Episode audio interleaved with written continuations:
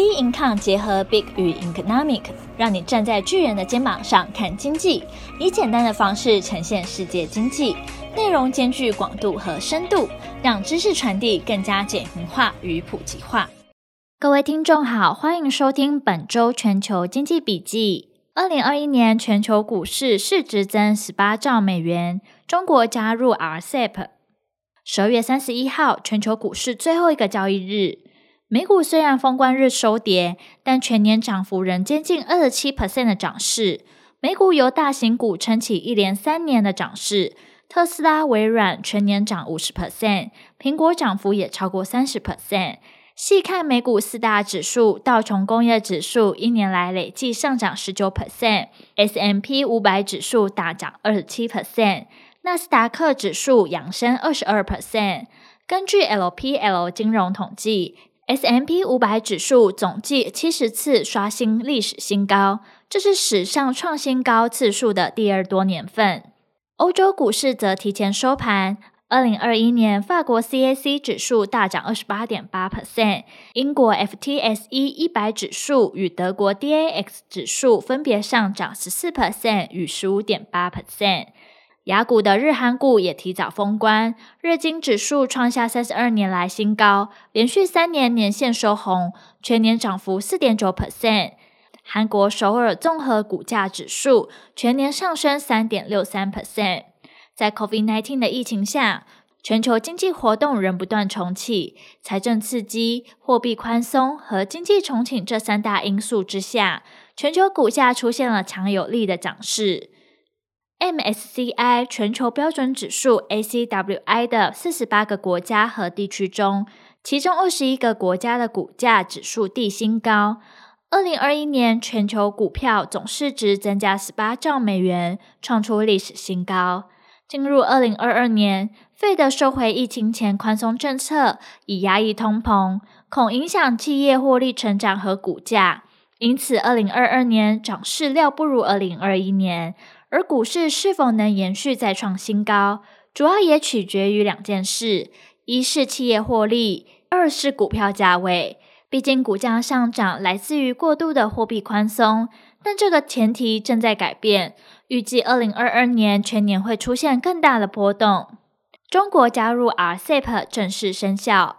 二零二二年，中国商务部针对区域全面经济伙伴协定 RCEP 正式生效。缔约国之间的关税壁垒大幅调低，而 CEP 将打造成为东亚经贸合作主平台。而 CEP 的十五个成员国总共覆盖了近全球近三分之一的人口，共二十二亿人，近三分之一的 GDP，二十六点二兆美元，是迄今为止覆盖范围最广的一项自贸协定。相比之下，北美自贸协定 USMCA 仅覆盖全球外贸量的二十八 percent，欧盟各成员国之间的贸易量则占全球外贸总量的十八 percent。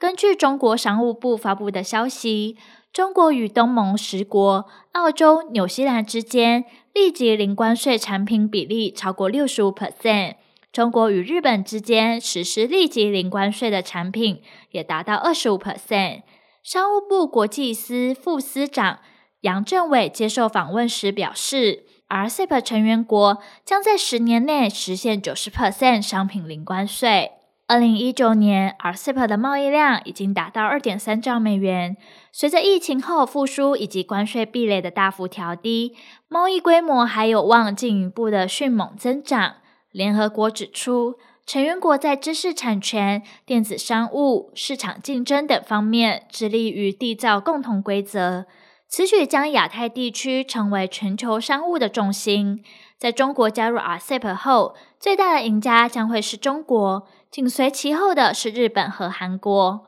RCEP 让中国商品能够零关税进入日本、韩国的重点行业，还能确保从东协等原物料供应国进口贸易。以满足中国国内制造业产业链的巨大需求，而 RCEP 成员国的东南亚小国相对处于不利的地位，因为许多中国的邻国都依赖于稻米出口或者廉价劳工输出，但是 RCEP 的协议并没有南瓜农业或者劳务输出，像柬埔寨、缅甸的利益可能会受损。致力于捍卫西方价值观的美国智库大西洋理事会警告，美国被亚太地区的自贸协议排除在外，这导致北京得以强化其区域经济增长引擎的角色。奥巴马总统任期内，美国曾努力推动将中国排除在外的 TPP 自贸协定，旨在遏制中国在亚太地区的经济影响力。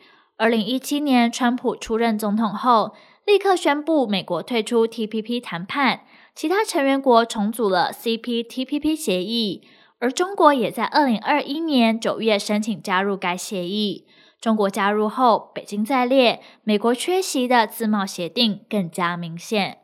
二零二一年十大富豪身家增四千亿，最新调查显示，二零二一年全球前十大富豪身家合计大增逾四千亿美元。股票是十大亿万富豪的主要资产。全球首富特斯拉执行长马斯克成为最大赢家，一年间激增一千两百一十亿美元。随着特斯拉二零二一年股价累计大涨逾四十六 percent，他利用二零一二年取得的选择权，以极低的价格买进将近两千三百万股特斯拉股票，净资产一度超过三千亿美元。目前为两千七百七十亿美元。旗下亚马逊创办人贝佐斯要升为全球首富。第二名的亿万富翁贝佐斯，过去一年净资产增加最少仅增加四十五点四美元，至一千九百五十亿美元。全球第三大富豪，也是欧洲首富，法国精品集团 LVMH 执行长阿诺特。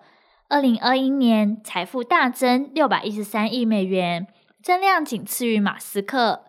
部分的富豪财富早已超过千亿美元，像是比尔盖茨与贝佐斯，但大多数是亿万富豪俱乐部的新晋成员，例如 Google 创办人布林和甲骨文创办人。而微软创办人比尔盖茨拜微软股价强劲的成长所赐，虽然仅持有微软一趴的股票。身价依然可观。过去数十年来，持续将大把股票捐作慈善，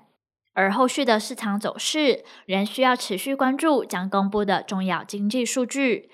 本周重要经济数据公布时程将公布在我们并看官方网站上。